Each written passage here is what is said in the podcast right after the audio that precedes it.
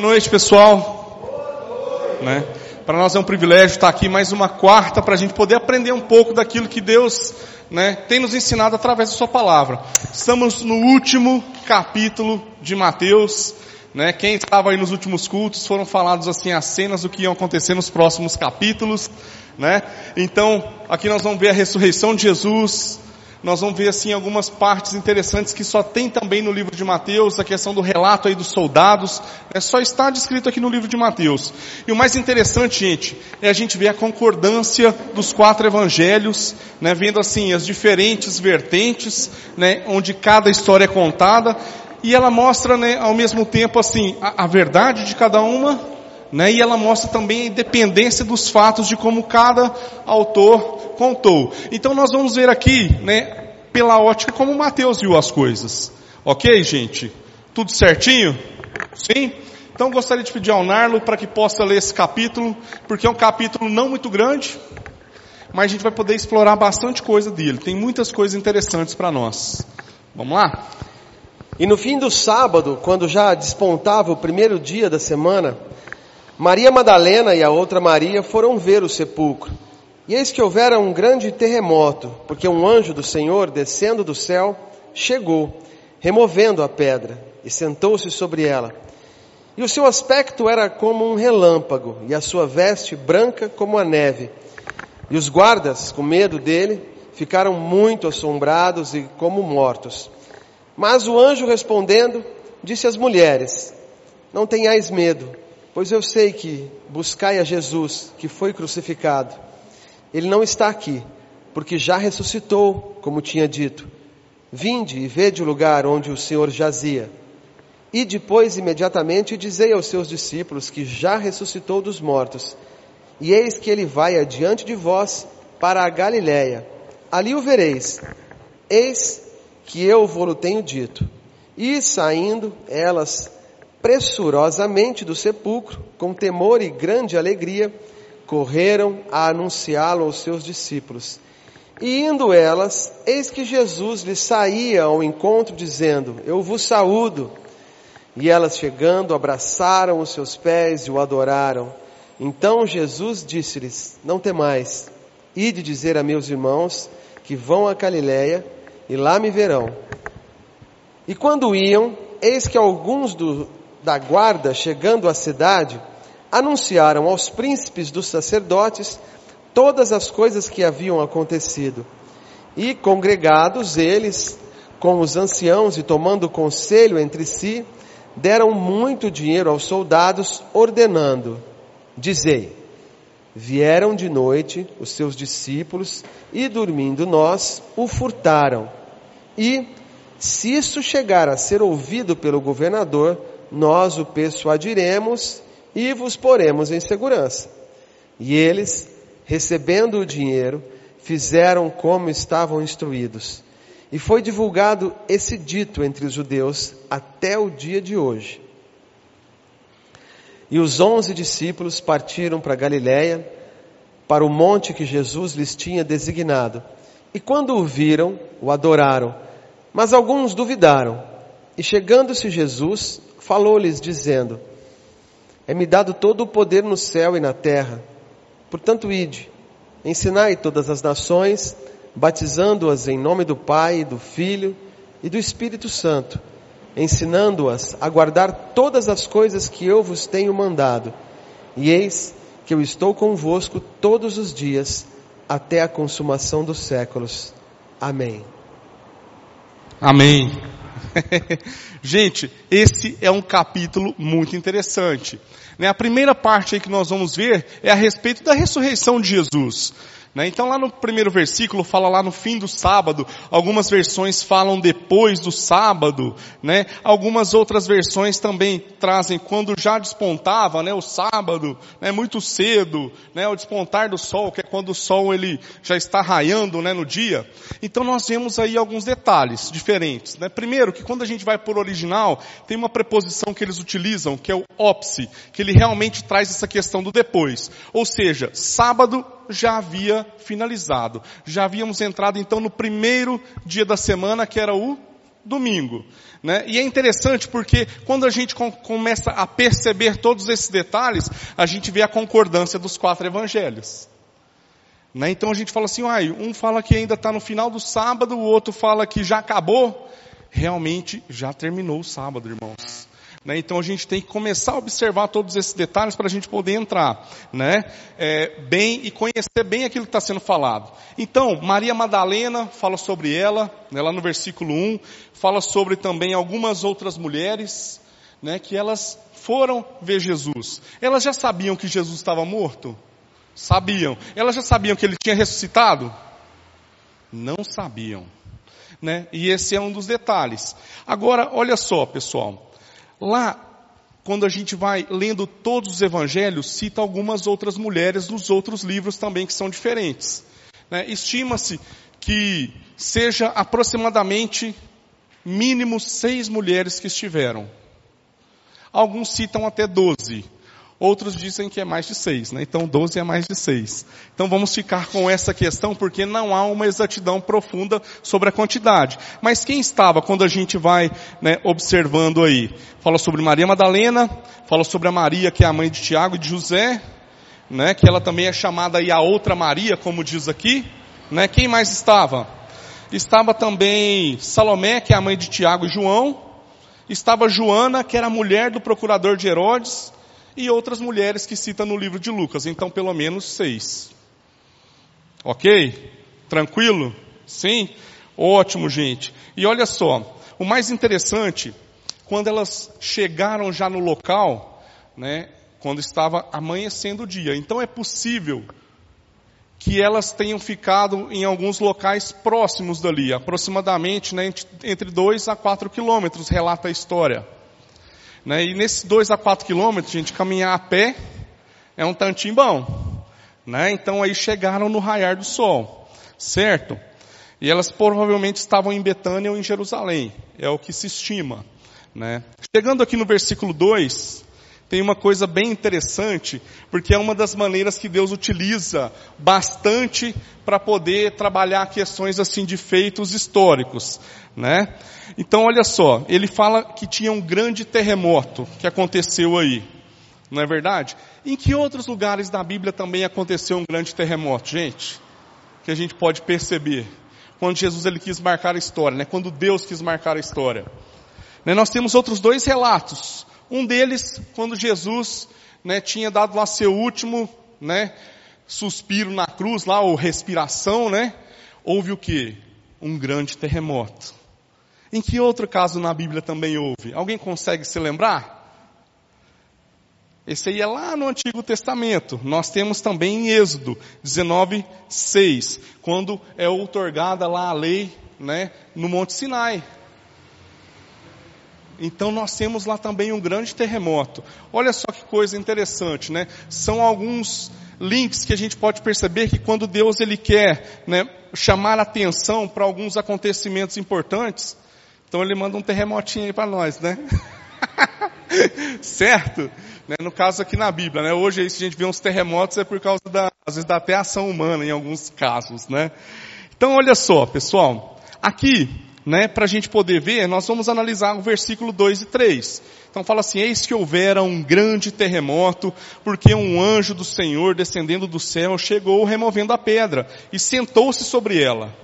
Né? Então aqui em Mateus a gente vê um anjo sentado sobre a pedra, certo? Né? Quando a gente vai para o livro de Marcos, ele fala o que? Um jovem, né? um jovem sentado sobre a pedra. Então a gente vai vendo também assim as nuances diferentes. Em Lucas, apareceram-lhe dois varões, dois homens. Né? Ah, mas então a Bíblia ela está meio enganada em alguns aspectos? Não tá, gente. Vamos analisar aqui juntos. Né? E em João tem assim, ó, dois anjos sentados no túmulo. Olha só que interessante. Né? Então essas expressões diferentes né, significam que os anjos estavam lá. E até em alguns momentos, né, como a própria palavra de Deus, quem ia ser encarregado dessa questão eram os anjos mesmo. Eles queriam ver né, o feito maravilhoso de, de Jesus ser ressuscitado. Então provavelmente, gente, não visíveis a todos, mas deveria ter assim, multidões de anjos. Né? A gente entende dessa maneira. Agora, em alguns momentos, ele foi visível, tantos que viram dois, em alguns momentos viram apenas um. Relato de cada autor. Né? O que na verdade comprova aí que cada um tinha uma maneira de enxergar em determinado momento. Que às vezes Deus pode mostrar para mim um, pode. Pode mostrar para o meu irmão dois, pode. Não é verdade? Então, gente, na verdade a gente vai entendendo todas essas coisas aí. E aí a gente vê talvez os anjos também em forma humana, né? Eles esperavam ali fora do túmulo, né? Eles esperavam quem? Eles esperavam que as mulheres chegassem certo? Então a gente viu ali, né? O seu aspecto era como um relâmpago e a sua veste branca como a neve. E os guardas, com medo dele, ficaram muito assombrados e como mortos, né? Então, gente, nós vamos ver aqui todos esses detalhes. Quando se aproximaram, houve um grande terremoto, rolou a pedra na entrada. Gente, esse momento onde rolou a pedra, não quer dizer que Jesus ressuscitou nesse momento. Tudo bem? Porque às vezes a gente tem na mente de que ao rolar a pedra, Jesus né, ressuscitou. Não necessariamente, tá bom? Tinha intenção, na verdade, aqui, esse rolar da pedra, né, ele revelar a sepultura vazia às testemunhas que iam chegar. Certo? Todo mundo entendeu aqui? Sim, então tinha essa questão, né? Revelar as testemunhas, né? Que Cristo já havia ressuscitado, que a sepultura já estava vazia. Né? E Cristo, gente, ele não né, se confia nas barreiras naturais. Então ele pode ter atravessado a pedra com ela lá fechada? Com certeza. Ok? Então para a gente também né, ter aí essa, essa questão dos fatos. Né? Lá em João 20, no 19, fala que ele deve ter ressuscitado no pôr do sol de sábado. Então olha só que interessante, né? quando a gente vai vendo todos os evangelhos, tudo se conecta de maneira perfeita. Perfeita mesmo. Aí, seguindo lá para o 5 até o 8, né, nós vamos dar uma atenção especial aqui. Fala assim, ó, mas o anjo respondendo disse às mulheres, não tenhais medo, pois eu sei que buscai a Jesus que foi crucificado. Ele não está aqui, porque já ressuscitou como tinha dito vinde e vede né, o lugar onde o Senhor jazia. E depois imediatamente dizei aos discípulos que já ressuscitou dos mortos. E eis que ele vai adiante de vós para Galiléia, e ali o vereis, eis que eu vos tenho dito, e saindo elas pressurosamente do sepulcro, com grande temor e alegria, correram a anunciá-lo aos seus discípulos. Aqui, pessoal, nós vamos ter que prestar atenção um pouco melhor também nos outros evangelhos. Por quê? Porque nesse relato aqui, talvez o de Mateus, ele é o mais simples. Ok? Né? Então aqui tem relatos de tempos um pouquinho diferentes que a gente tem que perceber e entender. Né? Parece ali que Maria Madalena, quando ela escutou, ela não escutou a mensagem inteira. Ela não escutou, ressuscitou. Ok? Como a gente vai descobrir isso? Quando a gente lê os outros evangelhos. Tá bom? Então ela saiu imediatamente para avisar Pedro e João. Isso está descrito lá no livro de João, no capítulo 20, no versículo 1 e 2. Né? Lá no relato de João diz apenas que eh, ela falou que Jesus não estava lá e não sabiam onde o haviam colocado. Olha só que interessante. Então, às vezes a gente lê, a gente acha que ela entendeu a mensagem completa ali naquele primeiro momento. Mas não foi assim. Ok? E aí ele fala, né? Vai adiante de vós para a Galileia. Então a orientação ali, para o grande público que a gente tinha ali na Galileia, né, conforme foi predito lá em Mateus 26, também no capítulo, dois capítulos anteriores, no versículo 32, ele não exclui também outros aparecimentos de Jesus, né? Às vezes algumas pessoas ou a pequenos grupos também diferentes aí. Está lá em Jerusalém. Seguindo e continuando, fala assim, ó, indo elas no versículo 9. Eis que Jesus lhe sai ao encontro dizendo, eu vos saúdo. E elas, chegando, abraçaram os seus pés e o adoraram. Então Jesus disse-lhes, não temais, ide dizer a meus irmãos que vão para a Galileia e lá me verão. Certo? Agora aqui a gente vai analisar um pouquinho mais devagar. Tá? Então a gente vê essa questão do ato de Maria Madalena ter saído, mas para quem Jesus apareceu primeiro? Alguém tem alguma ideia? A primeira pessoa que ele apareceu depois de ressurreto, né, lá no túmulo foi a Maria Madalena. Ou seja, teve que esperar ela voltar. Né? Olha só que interessante.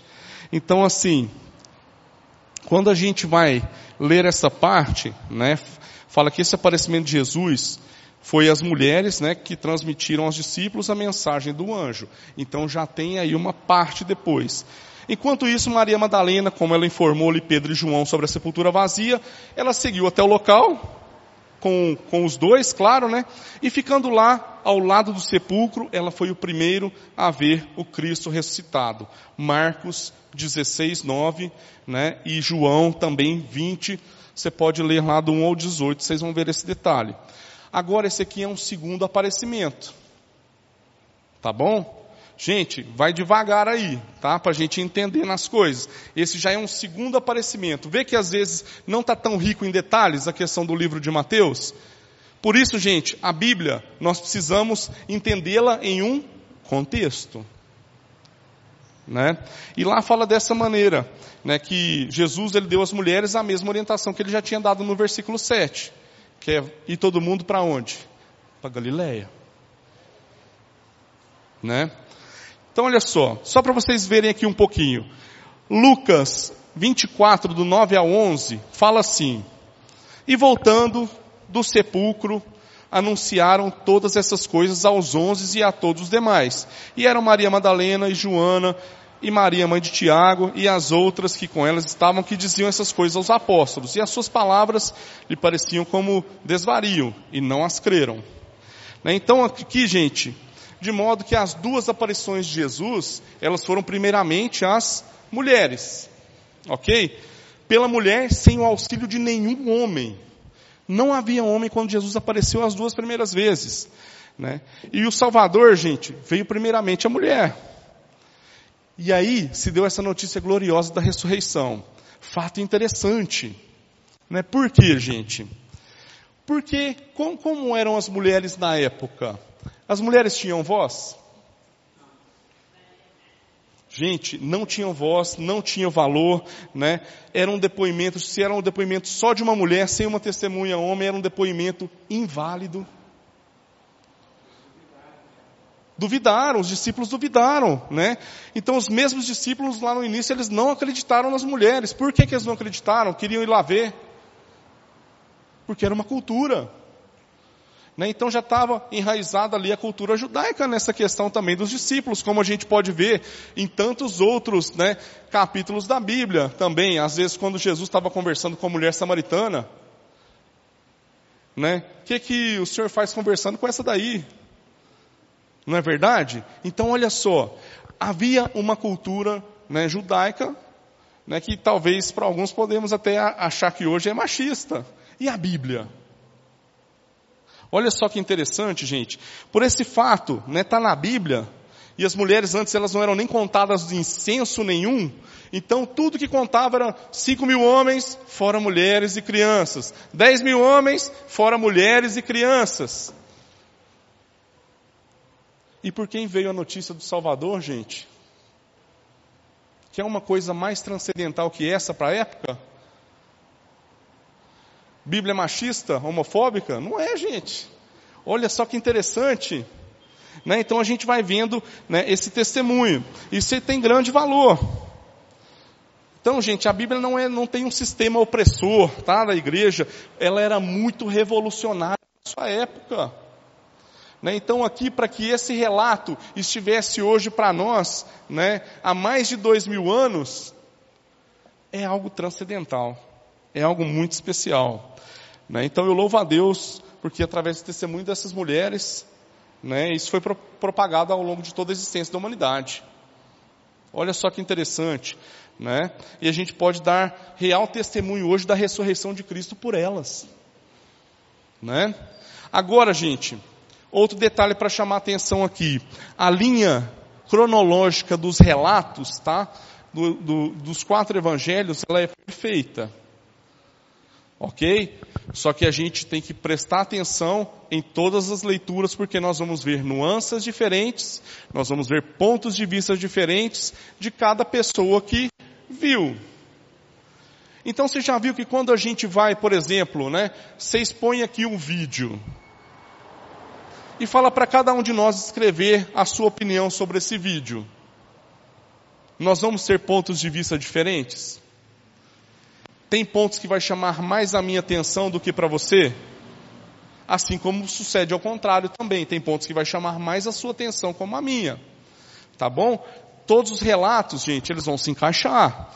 Né? Então, para a gente cruzar essa informação, entender completamente aquilo que Deus tem e transmiti-lo de maneira correta, nós precisamos conhecer os quatro evangelhos. Ok? Né? Então, no nosso dia, né, atualmente, a gente vive talvez um momento onde muitas heresias são construídas a partir de histórias isoladas dentro de um contexto que não existe.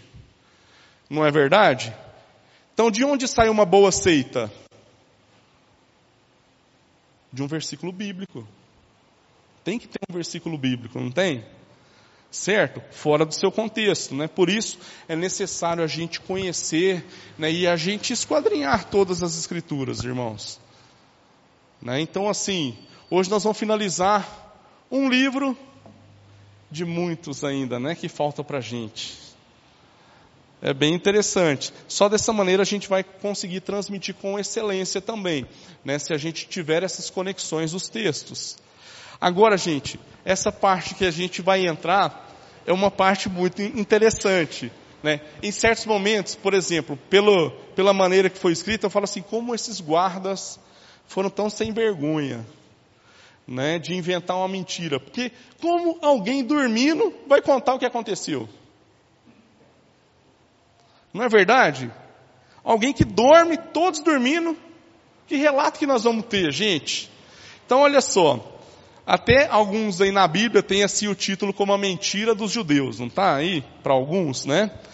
Lá no versículo 11 fala assim: Quando iam, eis que alguns da guarda, chegando à cidade, anunciaram aos príncipes dos sacerdotes todas as coisas que haviam acontecido. E congregados eles com os anciãos e tomando conselho entre si, deram muito dinheiro aos soldados, ordenando: Dizei, né?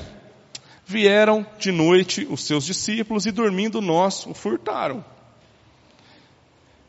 E se isso chegar a ser ouvido pelo governador, nós o persuadiremos e vos poremos em segurança. E eles, recebendo o dinheiro, fizeram como estavam instruídos e foi divulgado esse dito entre os judeus até o dia de hoje. Uma coisa interessante, pessoal, esse registro dessa história aqui, dessa parte, só está descrito no livro de Mateus. Não está descrito né, em outro livro, tá bom? E se a gente volta no capítulo anterior, lá no versículo 65 e 66, haviam sido designados esses guardas né, para que fossem guardar aí o sepulcro certo? E eles foram postos lá por requisição aí do Sinédrio, né? Que era quem tomava conta de tudo naquela época. Para quê? Que eles colocaram os guardas lá? Né? Porque eles achavam que o corpo de Jesus poderia ser roubado. Né? Algum, alguém poderia tirar de lá e falar assim, ó, ressuscitou. Né? Então era uma maneira deles assegurarem de que isso realmente não iria acontecer. Por quê? Porque eles não queriam que fosse propagado, né, que realmente Jesus ressuscitasse. Então é bem interessante a gente começar a ver aqui. Né? E o relatório lá que eles deram, quando falaram lá que Jesus já não estava, né, eles tiveram que arrumar uma maneira de contar uma história onde todo o povo pudesse acreditar. Mas é interessante a gente ver aqui, tá? Porque o ponto fraco aqui dessa história, gente, é que realmente ele pressupõe lá a história de pessoas que estavam realmente dormindo, que já saberiam de uma suposta né, antecipação da ressurreição, ok? E também, gente, se o Sinédrio soubesse que realmente os guardas eles consentiram aí com, com a história, ou em fazer circular assim uma história que daria pena de morte para eles, porque era passível de morte essa questão aqui. Né? Eles não queriam. Certo? Então, olha só que interessante. Né? É, a promessa do Sinédrio de persuadir Pilatos, né, se ele tomasse alguma atitude, significavam que poderiam oferecer um suborno. Ou que eles assegurariam ao governador que o Sinédrio estava satisfeito com o desempenho dos soldados. E estava satisfeito, gente? Se Jesus estivesse lá, talvez, né? Mas estava? Não estava, gente. Então é uma história assim, muito mal contada. Não tem jeito de ser verdade. Ok? Então é bem interessante a gente começar a analisar os fatos né, dessa maneira. Certo? E aí, gente, depois vem a parte onde Jesus ele aparece aos discípulos na Galileia. E Jesus, gente, ele aparece em várias partes, né? Algumas outras aparições de Jesus foi na tarde daquele dia, né? Ele apareceu a quem? A duas pessoas no caminho de Emaús. Né? E no, no primeiro momento, eles não percebem que é Jesus. Quando eles percebem que depois eles estavam com Jesus? Alguém tem ideia aí? Lembra do texto? Né, quando eles vão comer, né, parte o pão, depois que Jesus entrega para ele, né, depois do partir, eles reconhecem que é Jesus e Jesus já pica a mula, né, já não está mais lá depois. É bem interessante. Outro também, gente, ele apareceu a Pedro, lá em Lucas 24 também, no 34. No final da tarde, ele apareceu aos 10 né? Está lá em João 20, no versículo 19. Uma semana depois, aos 11, em Jerusalém, ele aparece. Né? E algum tempo depois, aos 7, junto ao Mar da Galileia, que está lá em João 21. E depois a Tiago, né? O tempo e o lugar é desconhecido porque já está lá em 1 Coríntios. Olha só que interessante, né? 1 Coríntios 15. Então, a gente vai vendo todos esses detalhes aí, tá? Lá fala assim, no versículo 16. E os onze discípulos partiram para Galiléia, para o monte que Jesus lhe tinha designado. Gente, esse aparecimento aqui aos onze, né? Ele está cumprindo aí, na verdade, instruções anteriores, né? Que ele fala lá no, vers, lá no capítulo 26 também. Tá bom? Então se a gente lê aí um pouquinho mais atrás, já tem isso. Agora, esse relato também é sem dúvida um relato ao aparecimento de mais 500 pessoas que estavam juntos. Ah, como assim? Né? Se a gente for lá em 1 Coríntios 15, onde Jesus está lá na Galileia, você vai ver que tinha mais 500 pessoas. Né? Então lá no versículo 6, 1 Coríntios 15, 6. Né? Por quê? Porque a Galileia era o, o lar né, onde a maioria dos discípulos estavam. Ok? E o lugar mais indicado para uma multidão ali não ser é, incomodada né, pelas autoridades também. Certo? Então a gente, olha só que interessante, a gente vai vendo a ligação de tudo isso. E lá fala assim, ó, e quando viram, o adoraram. Mas alguns duvidaram. Né? Agora aqui, gente, há uma, há uma opinião talvez assim, de um amigo mais próximo, né, que seria ali no caso Mateus, que ele fez um comentário talvez muito honesto, né, que está lá até em Atos, não, Atos nós vamos ver depois, que ele fala assim, né, que pode ser que seja um dos onze, né, que duvidou. Mas aí também há outros relatos que como há essa multidão aí, mais de 500 pessoas, que possam ser parte desses 500 que duvidaram.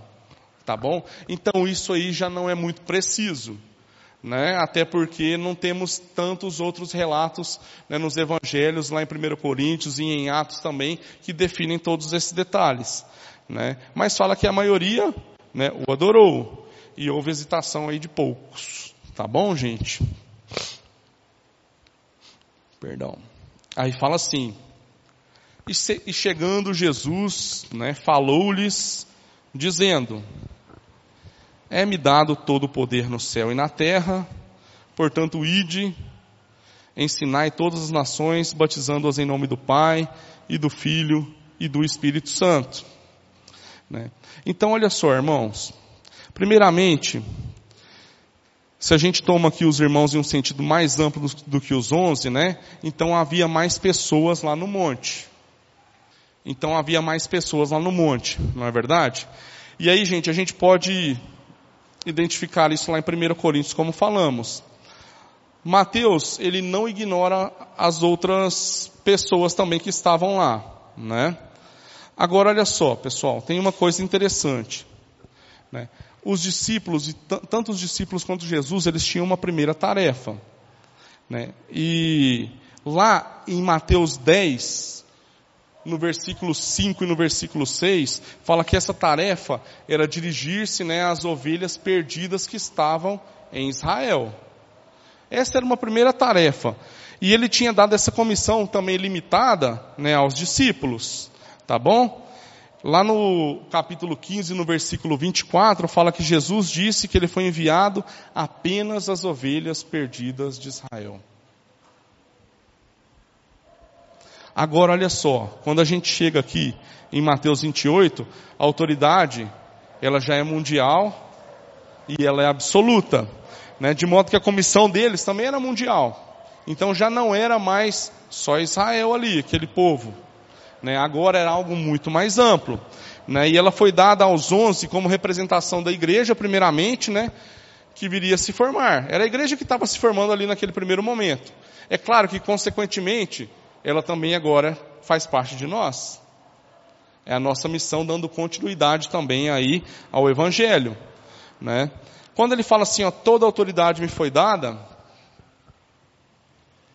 a comissão né, é, disso, né, decorrente disso, ela foi dada pela autoridade de quem? De Cristo, do Rei, né, de Deus, com o poder lá que ele tem sobre todos os domínios. Tá bom? E o id aqui, gente, a gente pode identificar no te nos textos originais, na verdade, como um caminho. É indo, né, um gerúndio aí. Tá bom? Por quê? Porque nós começamos um caminho nós seguimos prosseguindo nele. Certo? E aí, gente, há um caminho que todos nós, como filhos de Deus, nós temos que seguir. Né? E nesse caminho a gente tem as mesmas responsabilidades né, de fazer discípulos de todas as nações. De batizá-los em nome do Pai, do Filho e do Espírito Santo. E isso, gente, é fácil. O que, que a gente tem que fazer? Né? A gente tem que investir tempo. Né? A gente tem que investir dinheiro, a gente tem que se esforçar, a gente tem que dormir às vezes menos, a gente tem que fazer reunião nove horas da noite, dez, né? Por quê? Porque às vezes nós precisamos atender os irmãos, né? E a gente precisa fazer com que os irmãos também entendam e cresçam. Então, requer tempo, né? requer esforço, requer se preocupar com o próximo, né? E a gente espera em Deus que com a gente tudo esteja certo. Porque agora já não tem tempo da gente chorar pelos nossos problemas mais não. Agora a gente está chorando dos outros mesmo. certo? Gente, aqui também quando fala de fazer discípulos, né, de todas as nações, essa tarefa de evangelizar, né, é algo muito interessante. Tá bom? Então todos nós temos essa autoridade, temos este dever de falar de Deus, né, de falar de quem é Deus. Né. Batizar, gente. O rito né, que a gente conhece aqui é quando uma pessoa ela reconhece publicamente a sua fé. Para nós é um sacramento. Tá? Então é uma maneira de dizer né, que o velho homem ele morreu e nasce um novo homem em Cristo, né, e a nova mulher em Cristo. Ok? E gente, quando a gente vê o batismo para o judeu, ele tem um significado muito diferente. Alguém sabe qual é o significado do batismo para o judeu? Né, ele era só um ato de purificação. Tudo bem? É como se fosse um banho tá? Então ele ia lá para se purificar dos seus pecados, ou para se purificar para entrar na presença de Deus, ou se alguém era leproso e foi curado, lembra? Também tinha que passar por um ritual desse de purificação. Então era algo bem diferente. Né? Então aí com o sacrifício de Jesus, nós temos um batismo só. Olha só que interessante. Né? Então a gente vai vendo esses detalhes também. Né? É lá quando fala no nome do Pai, do Filho e do Espírito Santo, gente, essa é a fórmula completa. Tá? Então nós vamos batizar aí em nome do, da Trindade, que é uma só. Né? Certo? E aí fala, ensinando-as a guardar todas as coisas que eu vos tenho mandado. E eis que estou convosco todos os dias até a consumação dos séculos. Amém. Né? Então nós temos o dever aí, gente, de inculcar na mente das pessoas mesmo, né, o, os preceitos de Cristo, aquilo que Ele nos ensinou, tá bom? Quando Ele fala que está conosco aí todos os dias, gente, essa é uma promessa bendita, tá bom? Ele vai estar conosco em todo tempo, em todo tempo. Somente nas alegrias? Não. Né? Principalmente aí nas lutas também, né? Certo? Ah, e ele também vai estar presente como? Com os irmãos também, não é verdade? Que a gente não está sozinho, por favor. Né? Se alguém está passando alguma treta aí, grita, né? E ele, gente, vai nos ajudar a gente completar essa grande comissão, esse nosso chamado. E ele, gente, falou da linguagem mais clara possível. Estou contigo, né? Estou com vocês todos os dias. Isso é claro, tá? Isso está descrito aqui, né? Foi ele que disse, tá bom? E ele não conversava da boca para fora. É algo real. OK, gente? Então Jesus ele está conosco. Depois que ele mencionou isso, ele só apareceu mais uma vez. Olha só, que foi lá em Lucas 24, do 44 ao 51. Então, meus irmãos, aqui é essa certeza de que Deus ele vai estar conosco, tá bom? Que a nossa vida ela não vai ser mamão com açúcar, né? E que há que assumir assim responsabilidades dentro do reino. E essa responsabilidade vai custar esforço, mas ela vai valer a pena, viu, irmão? mas só vai valer a pena se eu entender o porquê eu devo fazer as coisas que fazemos ou que faço. Amém? Irmãos, eu não vou prosseguir mais, tudo bem? Como é um capítulo mais curto, nós vamos permanecer até aqui, né? Que Deus abençoe a vida de cada um de vocês. Privilégio poder compartilhar com vocês, tá bom? Quem quiser aí também colocar os seus dízimos, as suas ofertas, em qualquer momento do culto pode fazê-lo. Amém? E na próxima semana já vamos iniciar aí com outro tema. Efésios, Enio.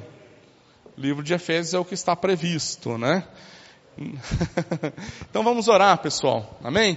Deus, em nome de Jesus, nós queremos te louvar, Pai, por mais essa noite na tua presença, onde a gente tem a oportunidade de aprender um pouco mais a tua palavra, Deus. Que em nome de Jesus, Pai, a gente possa ter desejo, sede, fome, de esquadrinhar realmente aquilo que está escrito, Pai. De entender, Deus, todas as coisas, Deus, no contexto e no porquê está escrito também, Pai. Revela-nos a nós de maneira especial. Fala aos nossos corações, Deus. E que em nome de Jesus, Pai, esse desejo e essa fome seja algo constante em nossas vidas, Pai. Porque nós queremos mais do Senhor, nós queremos aprender mais do Senhor, Pai. Derrama sobre nós o teu poder, do teu amor, da tua graça, da tua sabedoria, do teu entendimento. E que tenhamos, Deus, uma semana cheia da tua presença, Pai. Muito obrigado por esse tempo. Em nome de Jesus. Amém.